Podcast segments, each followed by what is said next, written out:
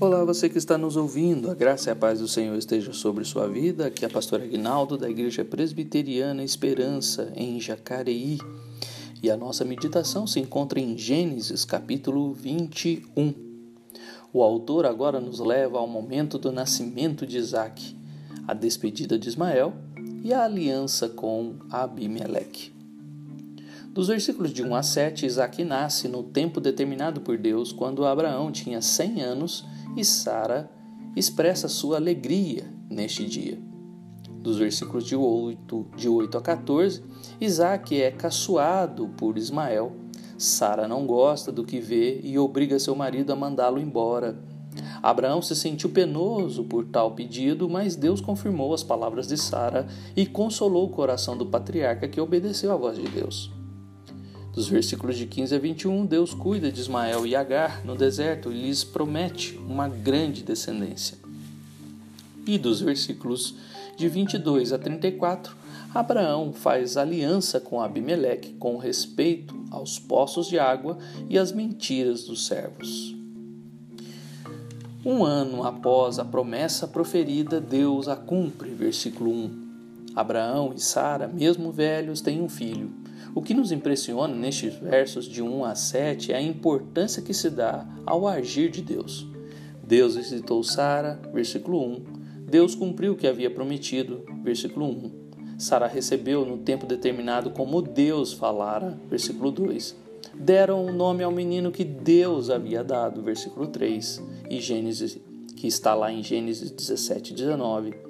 Abraão circuncidou Isaac ao oitavo dia, como Deus havia ordenado. Versículo 4. Abraão teve Isaac quando Deus havia determinado. Versículo 5. Como ele já havia falado em Gênesis 18, de 10 a 14. Sara reconhece que Deus lhe deu motivos de riso no versículo 6. E a resposta para a pergunta de Sara é Deus. Versículo 7. O cristão que entende a presença de Deus, que busca a Deus em oração e na meditação da palavra e que procura viver em constante comunhão com Ele, consegue perceber o agir de Deus em todas as coisas. Deus está no tempo em que as bênçãos chegam. Deus faz nos sentirmos alegres com estas bênçãos. Não conseguimos atribuir os benefícios e privilégios conquistados a outras pessoas, senão a Deus. Quem está em constante meditação na palavra de Deus consegue ver as suas promessas se cumprindo dia após dia. Mandar embora um filho não é fácil. Todo pai que ama seu filho sentiria um peso no coração, como Abraão sentiu no versículo 11. Mas Deus o consolou mais uma vez quanto a Ismael. Gênesis 17, 20. E ele atendeu ao pedido de Sara após a direção de Deus. Em momentos de decisões difíceis que nos, que nos pesam o coração, é melhor aguardar as confirmações de Deus. Mesmo que seja difícil decidi-las, é melhor fazer o que Deus disse, mesmo que nosso coração não queira. Provérbios 12, 25, 16, 1 e 9, 18, 12, 19, 21, 25, 27, 19, Jeremias 17, 5, 7 e 9. Todos esses textos nos mostram que é melhor fazer a vontade de Deus do que o nosso próprio coração. Ver um filho sofrer não é fácil para nenhuma mãe. Agar, vendo-se impossibilitada e sem esperança de salvar seu filho no deserto, sentou-se longe para não o ver morrer. Deus, porém, havia feito uma promessa e Deus não deixaria ele morrer sem cumprir o que disse. Ele já havia dito em Gênesis 16, de 7 a 14 e em 17 e 20. Há situações tão perturbadoras em nossa vida que acreditamos ser o nosso fim. Esquecemos das promessas de Deus e esquecemos que quem fez a promessa é fiel em cumprir, como Hebreus 10, 23 e 11 e 11 nos ensina. Agar deveria confiar como Sara versículo 7.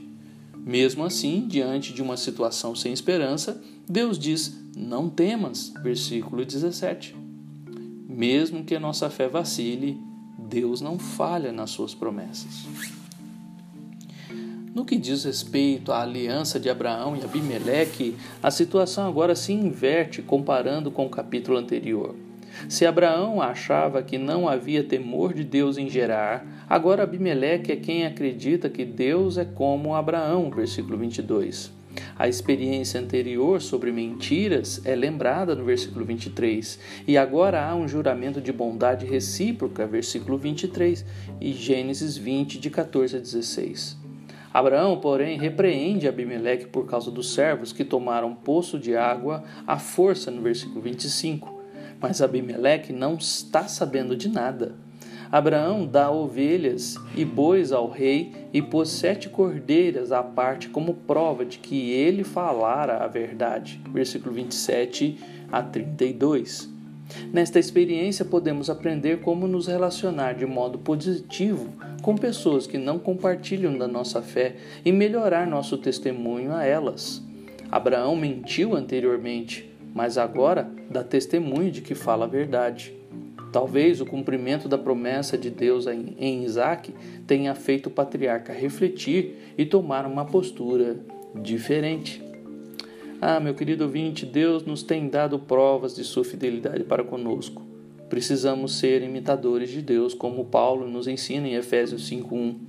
Quando fazemos acordos, contratos e alianças com o nosso próximo, para que o testemunho seja verdadeiro.